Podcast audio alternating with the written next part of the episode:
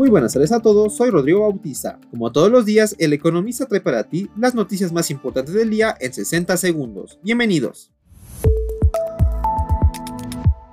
En primer plano, la cuesta de enero de este año se vio complicada ante los incrementos que se observaron en los precios de las frutas y verduras, de acuerdo con los datos divulgados por el INEGI.